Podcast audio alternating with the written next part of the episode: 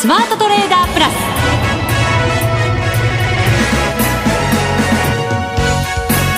全国のリスナーの皆さんこんにちは。内田まさです。ここからの時間はザ・スマートトレーダープラスをお送りしていきます。まずはこの方にご登場いただきましょう。国際テクニカルアナリスト福永博之さんです。こんにちは。よろしくお願いします。よろしくお願いします。さて日経平均株価今日は終値付近で昨日の終値付近でなんかこう、はい、神経質な動きをずっとごばば繰り返していて、はい、なんとか43銭高で 終わりました。まあ5連敗を免れたというね。まあでもトピックスは結果的には今年初の5連敗になっちゃってますんでね、はい、ましたね小幅ですけど、えー、まあですからちょっとあの昨日のニューヨークがあれだけ上昇したにもかかわらずえー、200円以上ね日経平均は値上がりして始まったんですけど200円230円ぐらい一時ねあのー、まあ上げる場面あったんですが、はい、結果的には全部吐き出しちゃったという感じですよね。なんか福永さんの声がいつもよりドヨーンって聞こえるんですけど、はい、なんでだろう。それはあれじゃないですかイヤホンのせいじゃない。そんなことないと思いますよ。相場連動もしかしたらこの先ドヨーンっていう感じで見てるのかなと思って。まあねあのー土曜っていうとあれですけど、ただまあ、いずれにしても僕はあの、ね、昨年末から、はい、今年の安値は1万3800円ぐらいというふうに見てましたので、おっしゃってましたね。えー、で高値も1万7500円っていうふうに、あの、昨年、まあ、1万6000円つけてる時から一応話をしてましたから、はい、まあ、そういう意味では、あの、そんなにあの、先行き土曜っていう感じでもないんですよ。そうですね。下げるとしても日経平均でここからあと500円ぐらい、まあ、500円って大変ですけど、はい、でもそんなに下はもうないんだよっていうところまでは、一応来てるということですもんね。そうですね。まあ、ただ、その想定が変わらなければの話ですからね。ですから、まあ、今のところは、あの、1万3800円ぐらいだと見てはいますけども、はい、ただ、ね、やっぱり、あの、為替と株の違うところは、やっぱり業績発表が、あの、株の方にはあるということなので、はい。まあ、これからの業績発表でどうなるかによってね、やっぱりあの今期の見通しがだいぶ変わってきますからね、まあ、そこをやっぱりこれから、あのまあ、あの株を取引されている方はちょっとやっぱりしっかり見ていかないといけないと。そうですね、はい、今2月決算の企業が発表が始まる始まりました。はい。でこの後また3月決算の企業がということになりますからね、えーまあ、株に関して言うとね、ファーストリテイリングの決算がちょっと良くなかったので、はい、そこがちょっと明日の相場にはちょっと株に関しては気になりますけどね。はい、はい、さあ気を取り直して、はい、今日のゲストをご紹介させていただこうと思います。お願いいたします。はい。この番組、個人投資家にもっと近い番組を目指しまして、はい、投資家の皆さんにご出演いただいて、相場の見通し、また取引のテクニックなどを伺っているんですが、今回のゲストは、外資系の銀行で、ディーラーをされていた、はい、鳴沢隆二さんです。よろしくお願いします。こんにちは。よろしくお願いいたします。もう20年来にわたってマーケットに携わっていらっしゃったと伺いましたけれども。そうですね。うん、えー、外資系の銀行でやってま、まあ、ドル円のスポットディーラーとして、はい、えー、やってました。実際にお金を運用されていたわけですよね。そう、運用というか、まあ、取引してた感じです現場で。ちなみにあのスポットディーラーとはどんなことをされるんですか？あのお客さんが実際のドル円とかの、まあ、僕ドル円担当だったんですけど、ドル円のあのプライスを注文を、あのええカスタマーディーラーからが受けてそれを僕に投げて、僕が実際マーケットでさばくっていう、受けた注文をそのままさばく流すっていう形ですね、はい。結構大きな額やられてたりするんですか？そうそうですね注文が大きければ当然大きいんで内田さん結構。あの元外資系のディーラーの方に結構っていうのはちょっと。どれぐらいかなと思って。想像もつかない金額かなとか思いながらね。ね、はい、今日はそんなお話なども伺いながら、ね、はい番組進めていきたいと思います、はい、どうぞよろしくお願いいたしますそれでは番組進めていきます。この番組を盛り上げていただくのはリスナーの皆様です。プラスになるトレーダーになるために必要なテクニック心構えなど今日も身につけましょう。最後まで番組にお付き合いください。この番組はマネックス証券の提供でお送りします。スマートトレーダー計画。よーいドン。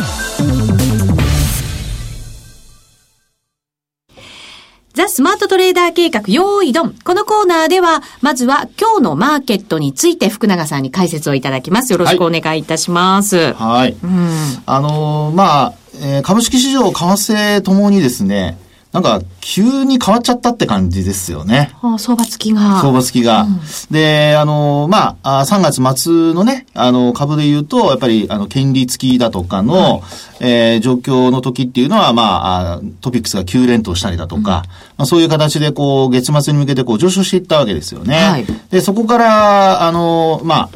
えー、雇用統計まで。そこまでは、まあ、なんとかこうね、あの、為替も、えー、株も上昇していくっていうパターンだったんですけども、うんえー、まあ、その雇用統計の結果を受けてですね、うん、もうガラッとなんか、あの、流れが変わってしまったという、そんな状況になってしまってますよね。雇用統計、決して悪い数字ではありませんでした。はいそうですよね。うん、で、まあ、基本やっぱり考えられるのは、あの、要はそれまでの上昇がですね、うん、まあ、そもそもちょっとこう、えー、なんて言うんでしょうね。あの、持ち上げたっていうような、そんな上昇だったのかもしれないですよね。いろんな思惑だったり、期待だったりがそこに入り込んでいった。はい、そうですね。はい、で、まあ一番その今、内田さんの言葉の中にあったもので、えー、マーケットの解説なんかでよく聞かれるのはやっぱ期待っていう言葉ですよね。うん、やっぱ雇用統計の数値がですね、まあ19万2千人という、まあ増加だったんですけど、はい、まあそれを、まあ大幅に上回る20万人超えるんじゃないかとか、ね。えー、20万に超えればこれ本当に久しぶりの数値なので、うん、えー、まあ、それをですね、あの、期待していた人たちが買い上げたんじゃないかっていう話が、まあ、一つありますよね。はい。で、そこで、まあ、あの、予想に届かなかったということから、まあ、一旦売られたっていう流れにななってはいるんですけども、えー、ただまあ、あのこれ、結果ね、一応予想に届かなかったとはいえですよ。あの、前回が17万5千人ぐらいの増加に、こう、情報修正されてますから、はい、まあそういう意味では、やはりあの、回復基調は間違いないわけですよね。うん、で、そこで一旦104円つけたものの、その後また一気に売られるっていう展開になってますから、えー、まあそこを見ますとですね、なんとなく、あの、もう結果どうであれ、一旦リゴーっていうような、そんな動きが事前にこうね、えー、ちょっと言葉悪いですけど、なんか仕込まれてたような、はい、そんな印象ですよね。で、なおかつその昨日の、まあその後の、まあ今週に入ってからの、まあ円高に関して言えば、はい、まあ、あるいは株価の下落に関して言えば、まあやっぱりちょっと黒田日銀総裁がですね、うん、あの、まあ、あの、日銀の金融緩和を、まあ、もう多分、今のところ考えてないと。うん。で、なんか結構はっきりおっしゃったような。はい、会見はね。ねで、今回は会見が、あの、リアルタイムで流れてましたから。はい。なんかね、はい、リスナーの方も、そういう中継をやるぐらいだから、何かサプライズのものを出してくるんじゃないかって言って、そこに対する期待感もあったみたいですよ。確かにね。みんな、いろいろ考えますね。こんなこと、こんなことね、本当に。ね、しちゃいますけども。まあ、ただ、あの、その話、えー、まあ、会見があってですね、その後ですよね。海外に行ってからあの円高の方が凄まじい勢いで円高になってきましたから。はい、一気に進んできましたもんね。えー、まあ結果的にその金融緩和はまあゼロ回答で、あの決定会合の後の結果はまあゼロ回答、全く同じ。はい、で、あと、おまあその後海外で、えー、円高に進んで、まあ、さっきお話したように、雇用統計っていうのは先週末の金曜日ですよね。その時104円台。うん、で、終値は103円台ですけど、なんと、今、今日なんか見てみると101円の60銭ぐらいまで入ってますからね。ええ本当そうですよね、えー、昨日と、昨日というかまあ、あの、朝方は確か101円の50銭台に一回入ってる場面ありましたから、うん、まあそういう意味ではもう海外市場でですね、えー、少し、ちょっと失望した人たちの、はい、失望したのか、あるいは仕掛けた売りなのか、えー、もう、円買いがバンバン進んでるっていうね、うそんな状況ですよね。ねはい。成沢さんはドル円を中心にトレードされるというふうにね、はい、おっしゃってましたけど、ねはい、こういう時やっぱり、がっつり攻めたわけですか？やっぱり雇用統計の後は104円台売ってましたけど、えー、あのー、ちょっと、普段そんなに長くは持たないんですけど、ちょっと週超えて、ポジションを持って、102円後半でリグったら、それからまた1円以上したっていう、ね、結構じゃああれですか、み、思ってたよりも進んだ感じですか、円高そうですね。1回102円の後半がターゲット、ターゲットだったんですけど、やっぱり、えー、あの、黒田さんの、まあちょっと期待感が高すぎて、やっぱり失望的な感じになったんじゃないですかね、昨日は。104円まで行くには、はい、そこはもうかなりの期待感で、かさ上げされてた水準ってことになるわけですね。そうなっちゃいましたね、結果的にね。なかなかじゃあそこってもう、はい、本当にちゃんと緩和してこなければ、抜けない水準になってきそうな感じがしますけどね。まあ、そうなりそうですよね、この調子ですよね。うん、まあ、ですからさっきもお話したように、その、まあ、為替と株と違うところはやっぱり業績がね、株の場合には良くなれば、まあ、その分株価は下支えにもなりますし、はい、あと、まあ、あ株価の上昇にもつながっていきますからね。ですから、そこで、えー、まあ、それこそこちらもですね、株の方も、やっぱり期待通りの数値が出てくるかどうかですね。うん、えー、そのあたりをこう見極めながら一つ一つ確認しながらですよね。そういうことになりますね。はい。はい、えー、リスナーの方からですね、質問をいただきました。はい、先週も質問いただいてたんですが、すね、今週もいただきました。ありがとうございます。はい、ありがとうございます。マッサーロさんからいただきましたよ。はい。ダービーご参加いただいてますよね。いつもありがとうございます。ありがとうございます。コメントご紹介します。FX ダービーの商品届きました。ありがとうございました。よかったです。上位だったということですよ。ね、はい。ちなみに、ウッチが1位になったら、優勝賞金はウッチにありえないか。いやいや、わかりませんよね。そうですよ。志田さん。その後が面白いんですよ。その後ですか、はい、前振りはこの辺で。前振りでした。前振りしてくださったんですね。ありがとうございます。じゃあ質問に踏み込んでいきましょう。はいはい、先週の続きで、ドル円のエリオット波動についてですが、先週もそうなんですよね。エリオット波動についての質問いただいてまして、はい、えー、調整波のフラットコレクションの B 波が、B 波か C 波にあると見てよろしいでしょうか。はい、先週から今週にかけて、ドル円でやられた方が多いでしょうね。うん、ちなみに私は、今日やっとポンドドル利食いができました。1ヶ月ぶりに。教えてストラテジストのウッチって。内田さんに来てる質問いやいやいやいや、福ちゃんだと思いますからね、答えていただこうと思います。ウッチじゃないですよ。そうですか。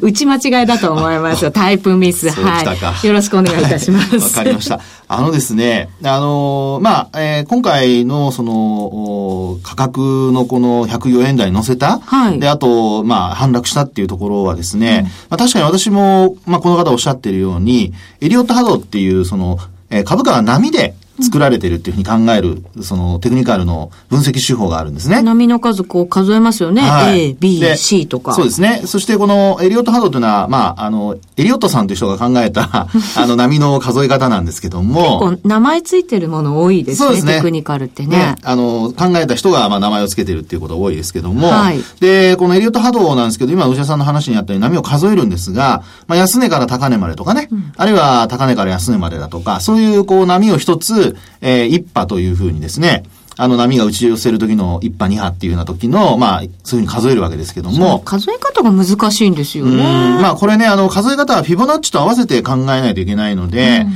あ、そのあたりは非常に難しいとこなんですけども、まあ、ただ今回のケースで言いますと、あのこれはま、私もあの、この方のおっしゃっているようにですね、やっぱりあの、フラットコレクションの、まあ、B 波か C 波ってあるんですが、うん、まあ、B 波が終わったのかなっていう感じですかね。ですから今、あの、この下落は C 波に入ってるんではないかなというふうには見てるんですね。あじゃあ、マッサオルさんと同じような見方をしてらっしゃると。はい、で、その時にですね、あの、まあ、ポイントになるのは、例えば B 波がどこで終わるのか、うん、で、どっからあの C 波が始まるのか、内田さんが話をされてたように、やっぱり、あの、どこで止まるのか、あるいはどこまでを波と数えるのかって難しいですよね。それ結果ですもんね、しかもね。ところがですね、うん、フィボナッチを当てはめるとそうではないんですよ。あ、わかるんですか？大体この辺かなっていうのは。はい、で、今回の、まあ先ほどもあの、えー、っと、成沢さんもおっしゃってましたけど、100円売られたってね、うん、話ありました。はい。で、104円台っていうのが、実は、あの、105円の、105円44銭っていう、まあ、1月2日につけた高値があるんですけど、はい、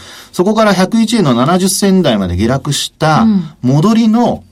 まあ、えっ、ー、と、68.1を超えて、うん、3分の2戻しぐらいまでのところまで来ているところなんですよね。えー、で、ちょうどそこがやっぱり天井になってですね、うん、今回、あの、押してきたという流れなんですね。うん、ですから、まあそういうふうに考えると、あの、104円を上回って、さらに上に行くのかなって、先週末だと思ってたところだと思うんですけども。ドキドキしました。ね。うんですから、ショート派の人たちはもうドキドキもんだったと思うんですけども、はい、まあ、それが結果的に、あの、上髭つけて100円つけたんだけども、落ちてきたっていうところ、テクニカル的に今お話したように、水準で捉えると、実は3分の2戻しぐらいのところまで来ていてですね。で、そこで一旦終わっちゃったという形なんですよね。うん、えー、ですから、まあ、あの、この105円44銭っていうのも、実は75円からの戻しで言うと、その前に135円っていうのが、まあ、えっと、だいぶ前にあるんですけども、その半値戻しなんですよね。で、もう一つ124円っていうのがその135円の下にある高値なんですけどね、はい、ドルの。それから見ても、あの、実質61.8%戻しなんですよ。重なってるとこなんですね。ですから、5波動が終わって、それで、えー、今お話したように、半値戻し、61.8%戻しの水準で止まっていて、でなおかつ105円の44銭から一旦下落して、101円の、まあ、あ70、100円の70銭台。で、えー、今回3分の2戻しぐらいまで戻して104円。そしてそこからもう一回今下に落ちてるという、はい、そういう流れになってるんじゃないかってことですね。はい。ほど、わかりました。このところ福永さんに対する質問がね、はい、いくつかいただいておりますので、はい、またぜひこれが聞きたいということがありましたら、ね、番組宛てにお送りいただきたいお手柔らかにお願いいたします。よろしくお願いいたします。はい、以上、スマートトレーダー計画、用意ドンでした。世界で最もメジャーな FX 取引ツール MT4。裁量トレーダーにもシステムトレーダーにもマッチする先進の新感覚トレーディングツール。そんな MT4 を唯一使える主要ネット証券といえば、マネックス証券。マネックス証券のマネックス MT4 なら、充実の28通貨ペアと魅力的なスプレッドを提供。さらに、取引、利用手数料などすべて無料。お客様のかかるコストはスプレッドのみ。また、取引機能拡張ツール MT4i の搭載が可能で、裁量トレーダーにも最適。まずは MT4 の使い勝手を堪能してみてください。今すぐマネックス MT4 で検索。当社の口座開設、維持費は無料です。口座開設に際しては審査があります。FX は予託した証拠金額より多額の取引を行うことができるレバレッジ取引であり、取引対象である通貨の価格や金利の変動により、予託した証拠金額を上回る損失が生じる恐れがあります。お取引の前には必ず、契約締結前交付書面の内容を十分お読みになり、リスク、手数料などをご確認ください。マネックス証券株式会社、金融商品取引業者、関東財務局長、金賞第165号。ザ・スマートトレーダープラス。今週のハイライト。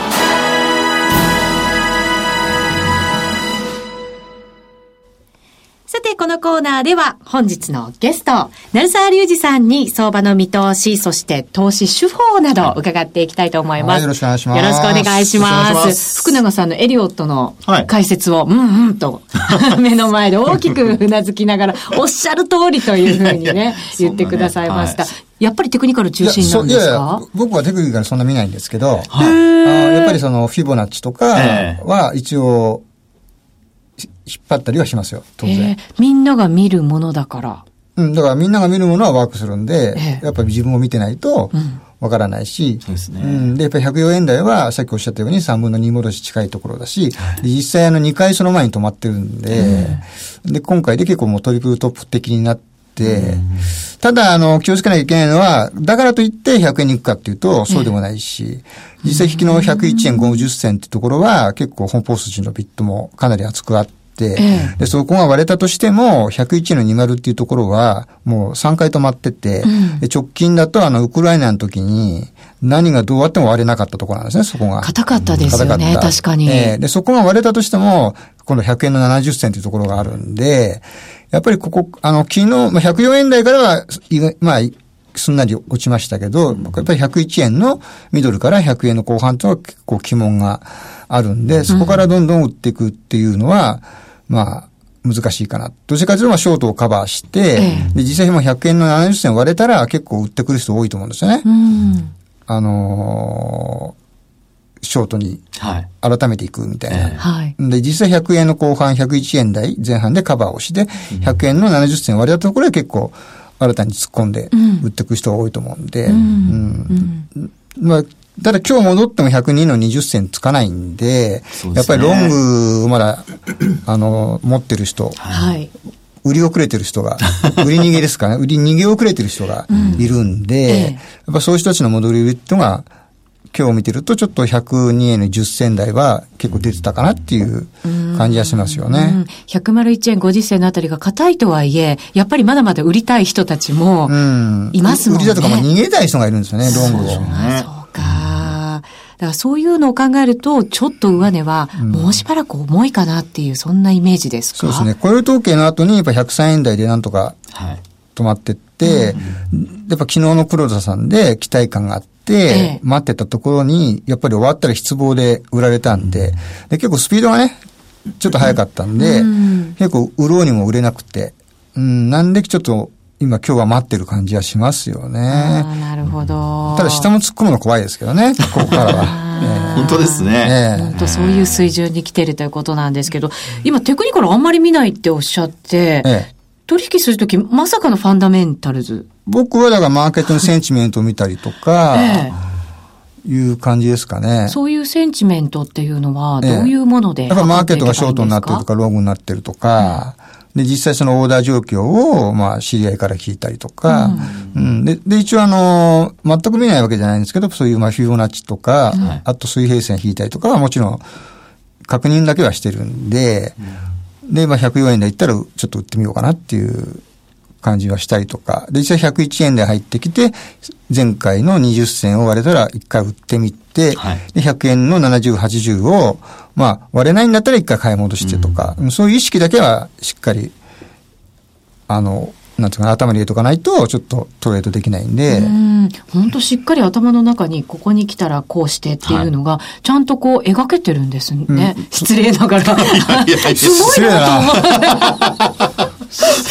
まあ、内田さんまだ初心者なんですみません。なんかこう、その場で、あ、買いたくなったとか、上に行きそうだなとか思って 入るような私のトレードなので。いや、結構あれなんですよ。安値とか高値とかね、覚えてるんですよね。で途中でやられた取引とか覚えてるし、えー、ここで買ったとか。はい。で、実際101円20銭近辺ちょっと売ってたんですけど、えー、あ、ここ売ったとこだったのとか。えー、そうか、そういうそういうの覚えてますよね、あと、あの、今の成沢さんのお話聞いててですね、個人の方にヒントになりそうなのは、はい、やっぱりあの、101円の、まあ、あの、割れないところ、うん、それと、あの、今のお話伺ってると、例えばウクライナ情勢だとかね、その、なんかドルが売られるような材料があるにもかかわらず割れないとか、はい、そういうのをちゃんとやっぱり頭に入れてらっしゃるから、うん、こういうのをやっぱ個人の方も参考にされると、すごくそういう意味では今お話したとおり、そこを割れなかったら買い戻しだとか、はい、で、104円超えなかったら、あの、一旦売りだとか、うん、やっぱりね、そういう、やっぱりこう、なんでしょうね、あの、上限下限というか、そこがなぜ割れなかったのかっていうところをちゃんとやっぱり、あの、結びつけて覚えてるっていうところが、やっぱり個人の方には参考になると思いますけどね。うん、ね今日なんかでも今101円後半売ってもいいんですけど、でストップが分かりやすいですよね。今日の高値超えて102円の、まあ、20銭でやめるとしても、はい、で、下下がったとしたら、やっぱり101円50銭手前で一回買い戻す。半分は買い戻す。うん、で、割れたら、で、101円20の手前は一回買い戻す。で、割れたらまた売ればいい。で、あ、わかりやすいですね。割れたら売ればいいんですよ。で、実際その、それは騙しかもしれないじゃないですか。2丸売られても、例えば、10が安値で戻ったりとかする時もあるんで、で、そういう時はもうすぐやめたりとか、で逆にその、今度は101円の50を抜けたらやめるとか、いう感じで。ああ。ちゃんとやっぱり、あの、もう、注文出した時点で、ロスカットのラインが頭の中にあるってことですよね。そうですね。はい、あの、注文出してから考えるんじゃなくて、出す前にあ、もうね、やめるところを僕は決めてから入ってるんで。さすがですね、やっぱりね。やっぱりそうしなきゃいけないんですよね、きっとね。あの、個人差でやっぱストップロスの値幅あるじゃないですか。はい、ありますね。うん、それでやっぱり、そこに届かない、遠か、遠いとするじゃないですか、はい。普段30銭っていうところでやってるところが、今ここでもしドル円売ったら、はい、ちょっとストップ50銭ぐらいになる。ええ。時はもうやっぱり半分売って、はい。で、上がったらもう半分売って。で、もし下がったら今度追っかけて、はい、自分が売ったところの上でストップするとか、うん、で常にやっぱり入ってからじゃなくて、その、ストップロスを確認してからですよね。そうですね。はい。ちゃんと今のお話、ポジションコントロールまで入ってますからね。はい。ポジションコントロールね。もう一回オンデマンドで聞き直してみます。今日の話は多分何回も聞き直しても価値があると思いますよ。本当そうですね。やっぱちゃんとポジションを取られてね、あの、どこで、あの、まあ、ポジションコントロール半分にするとか、そういう話入ってますからね。はい、うん、そうですね、はい、参考にぜひさせていただこうと思いますが、はい、あの、相場によってはちょっと長く持つこともあるっていうふうにおっしゃいましたけど。あの、最近ちょっと、ワンコの世話とかいろいろ忙しくて、相場よく見れなかったですね。やっぱりディーラーも外資系の、あの、花形ディーラーも、犬には勝てませんから。そうですね。メロメロのようですよ。メロメロのようにね。はい。ただ104円売った時は、やっぱりちょっと材料的にもデスク時間があったんで、結構黒田さん期待してた部分があって、もう失望的な感じになれば売られると思ったんで、僕個人的には102円後半だったんですけど、まあ実際はもっと、失望感が強かったってことですよね。そうですね。はい。あの、鳴沢さんっていうと私、スキャルピングのイメージがすごく強くて。あの、やっぱり仕事、銀行時代の仕事柄が、やっぱ、えー、あの、注文をさばくんで、はい、ある意味スキャルっぽいんですよね。あの、1銭、2銭とかをすぐリグう感じなんで、えー、最初はそういう感じでやってたんですけど、うん、ちょっとやっぱり年を重ねるにつれて、だんだん辛くなってきたかなっていう。えー、でも個人の方でも、ちょっと短めに自分のまあそういう、あの、生活のリズムに合わせてやりたいっていう方もいると思うんですね。はいはいはい、ただやっぱり、最初ってなかなか難しそうだなと思うこともあるんですけど、何かコツのようなものってないですか？やっぱり、あの、チャートを見て、やっぱりその、ポイントポイント、うん自分でチェックして、もし短めでもやっぱりそうなんですね。あ、僕ね、実際チャート僕1分5分しか見ないですよ。ええー、目がついていかない。で、僕はチャート見ながらやらないんで、ええ、プライスボード見ながらやってるんで、チャートはあくまでもそういう値幅の確認だけしてるんで。そうか。チャート見ちゃうと動いてる方についていきたくなったりとかもしちゃうんですけど。うん、なので分からなくなっちゃうんで、うん、で、じゃあフィボナッチ引いたりするときはももちろん、あの、1時間、冷やしも見ますし、ええ、それ以外、普段はあの、1分5分で、今どこまで戻ったとか、落ちたとかは確認してます。へえ、はい。じゃあそういう時はもう相場に張り付いて、やる時が多いんですね。多いですね、そういう時は。で、ある意味そのワンコの散歩行く時とか、そういう時はあのね、ポジション持たないとか、で、持ったとしてもちゃんとストップロスと利食いは近めに置いたりとかして、いう感じではやってますね、今は。そうですね。えー、他になんかこう守ってるルールとかっていうのもあったりしますか？ああの、経済指標の時は持たない。ああ、イベントの時は。内田さんによく言ってあげてください。内田さん。あの、全く動かないならいいんですけど、はい、あの、やっぱり最近どうしてもスプレッドが広がる傾向にあるんで、でえー、あの、どうしてもそれでストップかかっちゃうとか、要するにチャートポイント関係ないじゃないですか。そうですね。スプレードが開くっていうことは。なんでもある意味そこでイラついちゃって、ちょっと冷静さを失うよりは、ある意味その手前、僕よく2分前とかに、スケアにして、はい、で、出た後に一回、もう一回入り直す。で、こういう時はもう持たない。その後からやるっていう感じですよね。ほら、プロの方を見習わないと、内田さん。そうですね。はい、よく自分を見失いますからね。そこは気をつけなきゃいけないところですよね。まあ、それがね、うん、まあ、リスナーの方には楽しいのかもしれませんけどもね。いつもあの、ドル円中心って伺ったんですけど、ええ、ここから攻めておくとしたら、どんな通貨ペアがいいんですか？やっぱり僕、ユーロ円とか、で、今日なんと OG 円とか結構値幅あるんで、うん、ただちょっとやっぱり、入り方を間違えてしまうと、どうしても逆逆にいっちゃうと、どうしても、あのー、難しくなっちゃうんで、はい、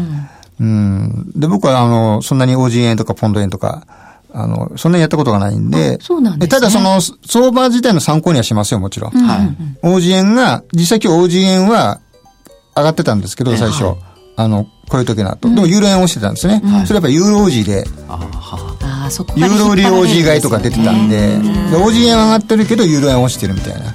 僕は実際ユーロ円ロングだったんですけど、上がらないじゃんみたいな感じだったんですね。はい。ね、一つの通貨ペアだけじゃなくて、今おっしゃったように他の通貨ペアも見とかなきゃいけないと。いうことですね。はい。またプロのお話聞かせてください。ありがとうございました。え今日は鳴沢隆二さんをお迎えしてお送りしました。お相手は福永博之と内田まさでお送りしました。それでは皆さん、また来週